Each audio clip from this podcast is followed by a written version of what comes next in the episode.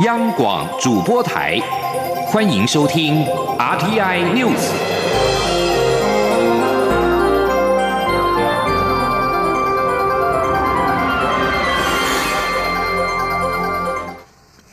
各位好，我是李自立，欢迎收听这一节央广主播台提供给您的 RTI News。今天是元旦假期后新的一年的上班首日。外资也在假期后，在台北股市今天开元旦红盘日，买超新台币两百三十三亿，助攻台股登上了一万四千九百零二点，再创历史新高。至于汇市部分，新台币对美元的汇价今天表现也非常的强劲，在盘中大幅升值了四角多。中场央行进场转为小升八点四分，收在二十八点四二四元兑换一美元。记者。陈林信宏的报道。台北股市去年封关收一万四千七百三十二点，写下历史新高。四号开二零二一年元旦红盘，一开始呈现高档震荡，九点三十分之后气势转强，一路攀高，盘中高点一度来到一万四千九百三十七点，上涨超过两百点。观察全指股走势，台积电四号仍是助攻台股上涨的要角，盘中一度站上五百四十元的历史天价，不过见高立即出现获利了结卖压。收盘时为五百三十六元，仍是新高价位，涨幅百分之一点一三。去年股价低迷的股王大力光启动补涨行情，上涨百分之四点八五，收三千三百五十元。另外，红海研究院选在二零二一年的第一天揭牌，红海强调，这象征台湾最大电子制造集团加速转型为科技研发。红海集团创办人郭台铭喊话，台湾要有更多护国神山。希望红海集团迎头跟上台积电，带动彭家军股票大涨，创下三年来新高。台北股市在二零二一年的第一个交易日，中场收一万四千九百零二点，大涨一百六十九点，连三个交易日指数创高。外资放长假归队，买超新台币两百多亿。国泰正奇顾问处经理蔡明汉说。今天的角度来看，终于出现这个带量冲高的格局，所以后续价量转强的情况下，应该还有机会再持续往上走。但是目前来讲，这个压力可能会来自于呃，目前距离月线的一个正关有持续拉大，所以当然不排除说先行震荡整理，但最重要的关键点还是在量能。台北金融市场四号呈现股汇齐扬，新台币对美元汇价依然强劲。尽管盘中大幅升值四角多，突破二十八点一元价位，但央行要让出口商好过农历年。下午三点过后就陆续进场买汇调节，在四点收盘时强拉三角多，让收盘价回到二十八点四二四元，升值八点四分。中央广播电台记者陈琳信鸿报道。台湾已经出现两例英国变种病毒的病例。中央流行疫情指挥中心发言人庄仁祥今天表示，指挥中心针对近日确诊的二十二名个案的病毒进行定序，并没有新增英国变种病毒的案例。目前还在针对另外八株进行定序，只要 CT 值小于二十七，不论是来自哪一个国家，都会进行病毒定序。记者刘品希的报道。台湾目前已经出现两例英国变种病毒病例。为了防堵英国变种病毒，疫情指挥中心针对去年十二月十三号到二十二号间入境台湾，而且过去十四天有英国旅游使者，全面进行检疫，期满前裁检。指挥中心发言人庄仁祥四号下午在疫情记者会中表示，指挥中心共需回溯两百一十六人，检疫期满者共两百零二人，目前已裁检一百四十九人，其中一百四十六人检验阴性，检验中三人，另外还有五十三人尚待裁检。指挥中心也针对近日确诊者进行病毒定序。庄仁祥表示，目前已验了二十二株确诊个案的病毒株，其中四株病毒量较低，无法定序；其余十八株中仍维持只验出两株英国变种病毒，另外还有八株正在进行定序。其中包括二号与三号自英国入境确诊的案八零四与案八一零。至于是否也会将南非变种病毒纳入定序比对，庄仁祥说，只要 CT 值小于二十七，就会进行定序。他说。那我们会就是针对目前采验病毒序列的，也会把南非的变种病毒序列包含在里面去采验吗？如果有验出来的话，我们现在只要有只要任何一株，只要它的 C D 值小于二七，我们就会去定序。对，所以不管它是哪个国家。庄仁祥说，有专家认为变种病毒对年龄较小的小孩或是年轻人的侵袭力较高，目前似乎有这个现象，因此台湾采取限制外国人来台、加强检疫、回溯裁剪的方式，避免英国变种病毒株散播到社区内。央广记者刘聘熙在台北的采访报道。另外，疫情指挥中心今天也公布，国内新增三例境外移入 COVID-19 确定病例，分别是自菲律宾按八一四、多米尼加按八一五以及法国按八一六入境。越南日前通报一名 COVID-19 确诊病例，疑似自台湾输出。庄仁祥今天证实，这名个案是三十多岁越南籍的女性移工，自二零一六年来台之后没有出境过，直到去年底才返回越南。目前正在针对其对台湾的活动史跟接触史进行疫调，已经先框列了七名接触者，将进行 PCR 和血清抗体的检验。目前先裁剪了一个人，结果是阴性。立法院将召开临时会处理总预算案，国民党团预告将严审预算，要求蓝委认真的提案冻结或删减预算，替人民看紧荷包。能省则省，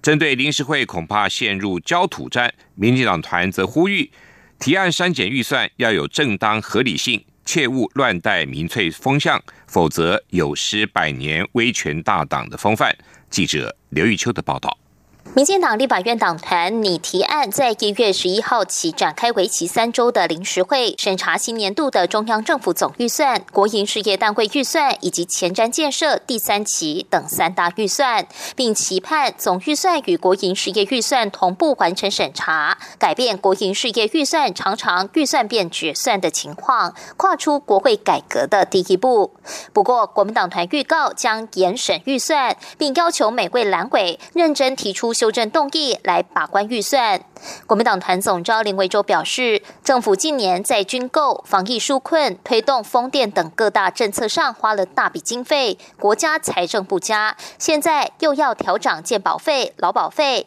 国民党团将善尽在野党的天职，能审则审。在野党最大的功能就是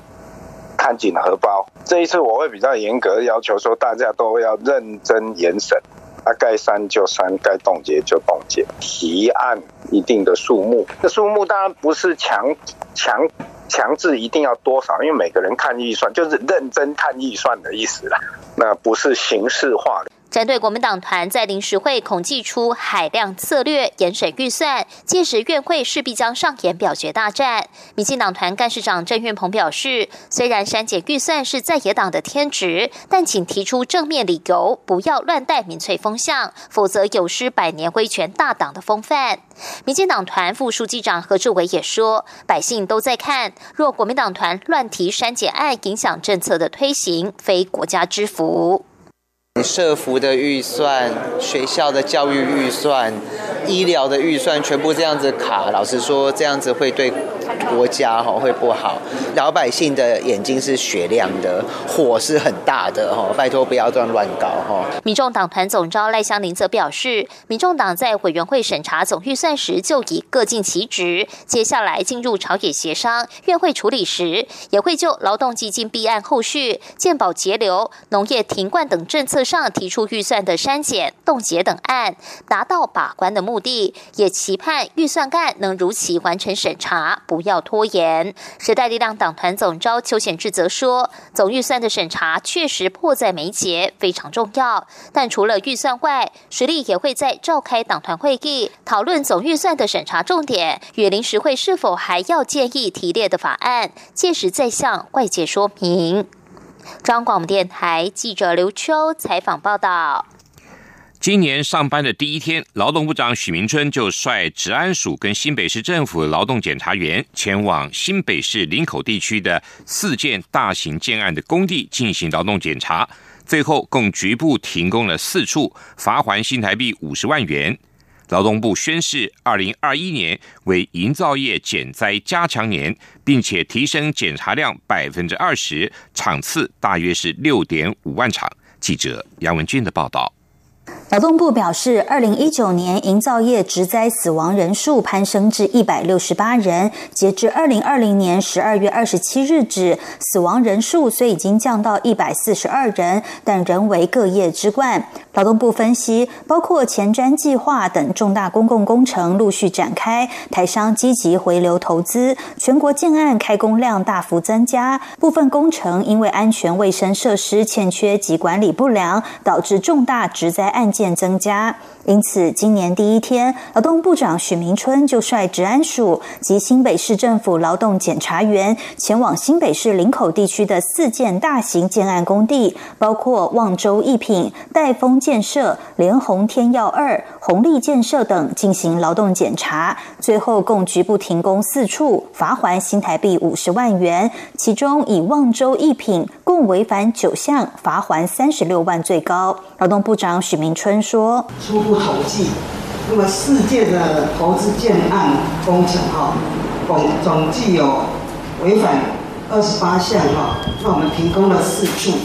那目前初步罚款是五十万元哈，那停工的部分我会等它改善之后才准复工哈。许明春也宣示，二零二一年为营造业减灾加强年，并提升检查量百分之二十，场次约六点五万场。他强调，一个劳工发生职灾死亡，就代表一个家庭的破碎。劳动检查目的是为了督促事业单位落实职业安全卫生法令。仍需由工程业主及施工厂商等落实施工安全卫生自主管理及稽核，才能防止职业灾害发生。中央广播电台记者杨文君台北采访报道。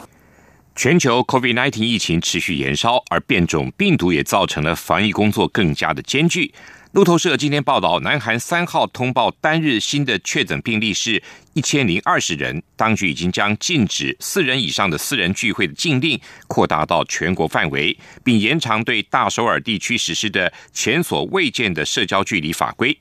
对首尔跟周遭地区扩大实施的社交距离规范，包括对于教会、餐厅、咖啡厅、滑雪场跟其他场所的限令。另外，日本感染人数也在攀升。日本首相菅义伟今年表示，日本将考虑对东京都以及周遭的三个县宣布进入紧急状态。日本在二零二零年的最后一天记录新确诊人数是五千四百二十人。根据美国疾病控制及预防中心的数据，美国目前已经超过两千万人确诊，将近三十四万七千人死亡。美国总统川普则质疑染疫的数据扩大。而国家过敏跟传染病研究所所长佛奇受访时表示，这些数字都是真的。美国五角大厦今天宣布，鉴于伊朗最近的威胁，美国航空母舰尼米兹号将续留波斯湾地区。此前则有报道指尼米兹号正在返航，有人将此解读为紧张情势降温的迹象。然而，法新社报道，在去年十一月底以来，尼米兹号就一直在波斯湾的水域巡逻。但是，美国媒体本周报道，代理国防部长米勒已经下令这艘航空母舰返美。然而，米勒在最新的声明中，内容却跟报道背道而驰。他表示，鉴于伊朗领袖近来对于总统川普跟其他美国政府官员所发出的威胁，美国航母尼米兹号暂停常规的调动。他指出，尼米兹号将继续留守在美军中央司令部的行动区域。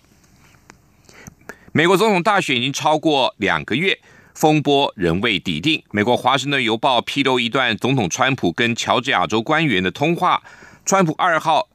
这个通话是对象是同属于共和党的乔治亚州州务卿拉芬斯波格。率先报道通话内容的《华盛顿邮报》指出。川普时而奉承，时而恳求，还威胁拉芬斯伯格，如果不让他反败为胜，将会面临刑事后果，但没有具体说明后果为何。不过，保守派的媒体最新新闻则指出，《华盛顿邮报》是不实的指控。当时参与通话者还包括拉芬斯伯格的律师杰曼尼以及白宫幕僚长梅多斯等人。川普只不过是要求要诚实的计票，因为如此他就能够多拿一万一千票而胜出。以上新闻，谢谢收听。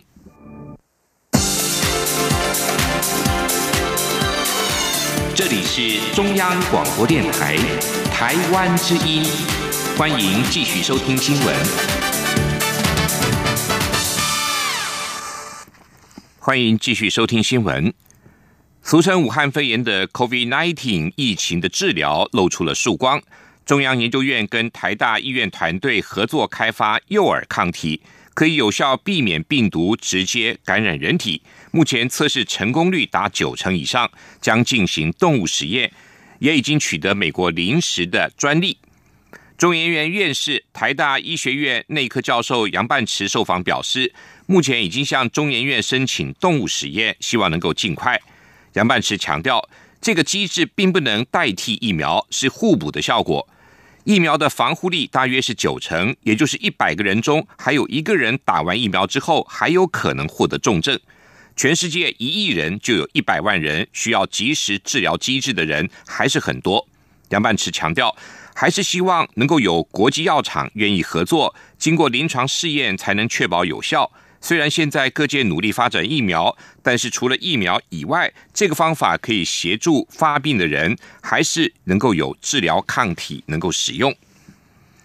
政府为了防疫所使用的电子围篱二点零，不断遭外界质疑侵犯了民众隐私。对此，行政院长苏贞昌今天表示，政府基于维护两千三百万人的健康，有一套完整的防疫 SOP。因此，采用电子围篱二点零，掌握个案有没有违反防疫的规定。一年多来，从来没有侵犯任何人的隐私。指挥中心指挥官陈时中也表示，指挥中心本来就规定，根据防疫所搜集到的所有个人的相关资讯，在二十八天之后就要销毁。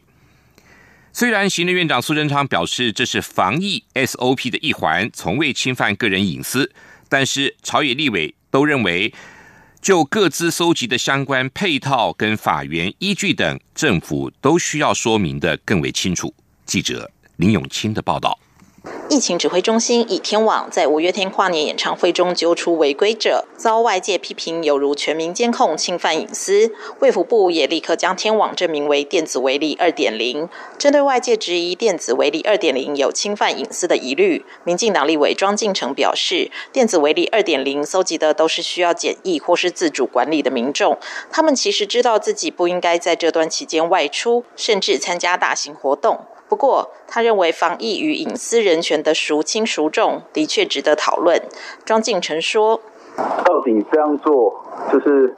侵害，是不是会侵害到某个的某个人的个人的那个那个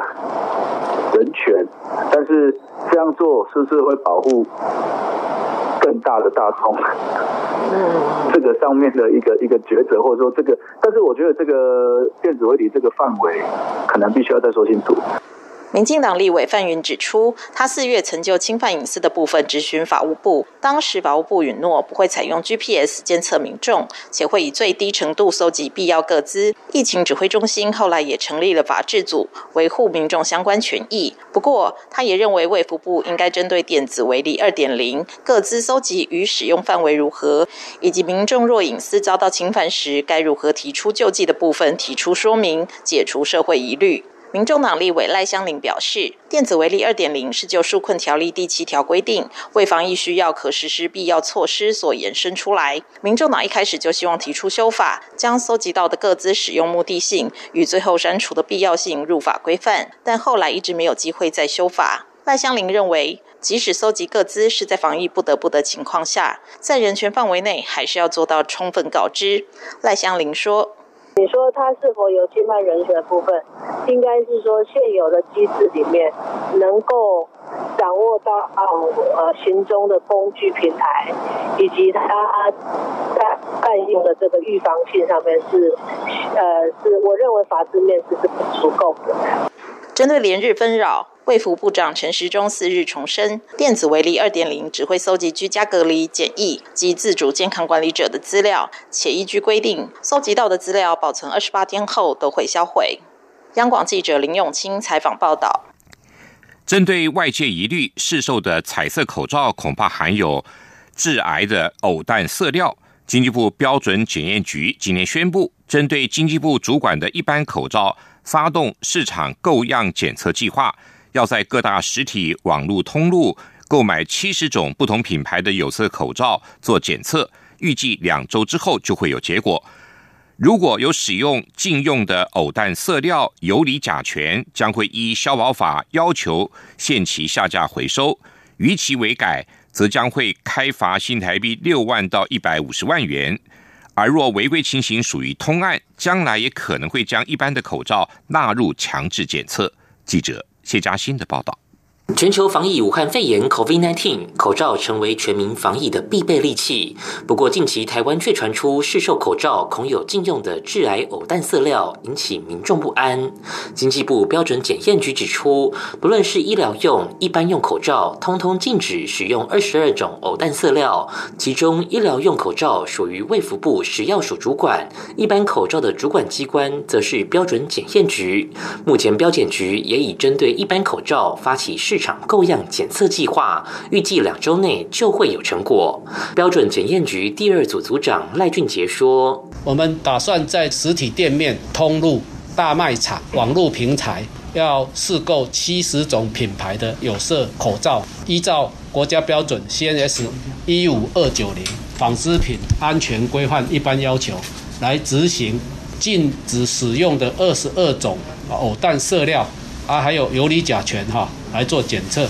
大概两个礼拜内哈会将这个啊检测结果哈啊来做公布。标检局指出，一般防尘口罩不属于强制检验项目。依照消保法，若企业经营者有制造、贩售、输入，导致消费者生命、身体健康、财产安全危害，将要求下架、回收、改正。逾期未改，则依照消保法处新台币六万到一百五十万元以下罚款。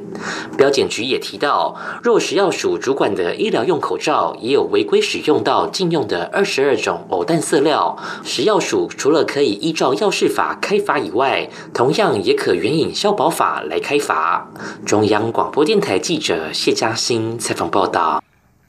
政府自一号起开放含莱克多巴胺的美猪进口，并且宣布各地方政府订定地方自治条例，规定来剂零检出，因为抵触了中央法令和宪法，因此无效。中央也将依法就办。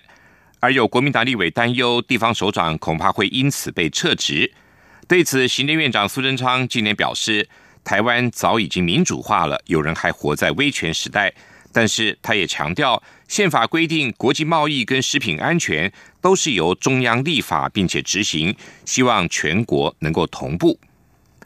针对蓝营立委担忧，若地方首长执意执行自治条例，恐怕会被撤职。对此，也是国民党籍的新北市长侯友谊今天表示，他当了一辈子的公务员，知道分寸在哪里。侯友谊表示，他会带着公务同仁，勇于认识，不担心也不害怕。记者王维挺的报道。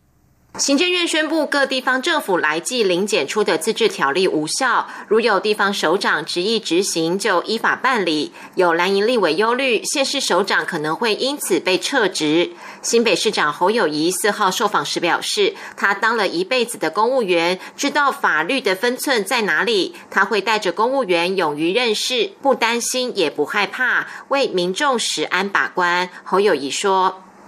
我这当了一辈子的公务人员。”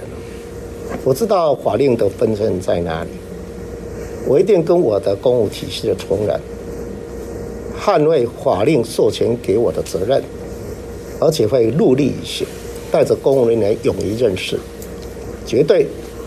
不担心也不害怕，因为我们努力认真为民众的食安来把关。元旦正式开放来猪进口后，侯友谊与新北市府相关官员接连走访美食街、公有市场、大卖场和猪肉制品加工厂，了解猪肉标示情况。侯友谊今天表示，因为政府对于猪肉是否要标示含来剂没有统一做法，他认为起码可以从 CAS 认证标章来判断是否是台湾猪，且卫生与安全品质无虞。另外，侯友谊今天也视察新北最大营养午餐团膳供应商，并进入储存肉品的冷冻库，确认用于学童午餐的猪肉及其再制品来源凭证、产地标示是否为国产。现场也连线食材登录平台肉品来源登录正确性。侯友谊表示，新北市自一月起启动煎除随机肉品抽验送检新制，让每个厂商每月都受到监管。在今年第一个上学日，侯友谊提醒厂商坚守承诺，新北市全面配合莱克多巴胺零检出的规范，新北学校只接受国产零来剂的猪肉。中央广播电台记者王维婷采访报道。国立历史博物馆跟辅仁大学展开馆校合作，在校园举办台北老照片展，在今天举行开幕典礼。展览采用双轨叙事，同步展出一九六零到一九八零年代战后大台北地区的老照片和辅仁大学在台复校初期的历史照片，让校内师生串起校园与在地的历史人文连结。记者杨仁祥、陈国伟的报道。在教育部高教深耕计划的支持下，辅仁大学与历史博物馆合作举办跨埋台北老照片展，也成为辅大迎接在台复校六十周年的第一档特展。现场展出二十六张由史博馆典藏的大台北老照片，能一窥当年大众爷绕境行列、河边洗衣以及鸽子戏后台的生活样貌。另一边则呈现辅大在台复校初期的代表性人物、事件与建筑的照片和大事记。史博馆。馆长廖新田和辅大校长江汉生共同出席开幕典礼。廖新田说：“公立博物馆和学校合作是创造双赢局面。我们重新跨买跨买，哎，看病跨买，看看我们过去哦，我们辅大复校六十周年的记忆，视觉跟记忆是一起的。好，那这一点我想说，这个展览非常非常合适。在六十年前到底是怎么一回事？”今天透过这个展览呢，让我们的同学能够看得到，让我们的所有的师长能够看得到，那六十到八十年代台湾的一个情况，那摄影的民族，我想从从这个展览来回顾啊，这个历史。来回顾我们所生长的地方是什么样子，这是一个非常非常棒的一个事情。台北老照片展将在福大书德楼三楼展出到一月二十五号。学生策展团队希望观展者以发现的眼光，一同探索老照片，从中也寻觅属于自我的生活意义。中央广播电台记者杨仁祥、陈国伟新北采访报道。继续报道今天的前进新南向。前进，新南向。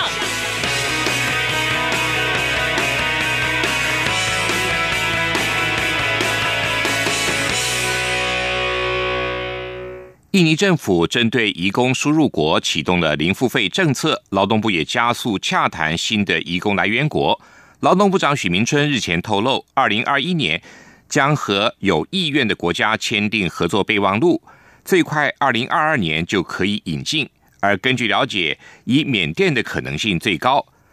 劳动部官员证实，考量到距离，确实会以西南向国家为主，但是还牵涉到外交细节，无法透露是哪个国家。过去，劳动部劳动力发展署委托研究报告，曾经建议以缅甸、柬埔寨、孟加拉、印度作为台湾外劳输出的输入来源国。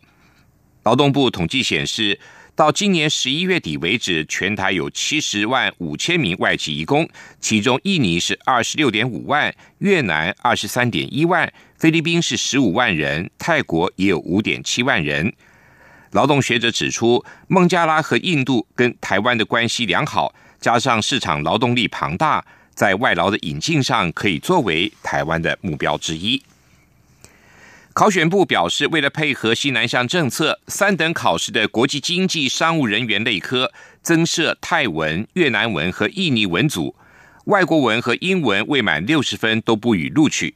考选部的公告还表示，为了精进考选制度，提升服务效能，满足政府机关跟社会需求，二零二一年起。将实施考选的新措施，有意加入公职行列或取得专业证照的民众，可以查询以后及早规划准备事宜。考选部表示，公务人员特种考试、国际经济商务人员考试，为配合西南向政策的推行和驻处人才的专业考量，三等考试国际经济商务人员类科增设泰文、越南文跟印尼文组。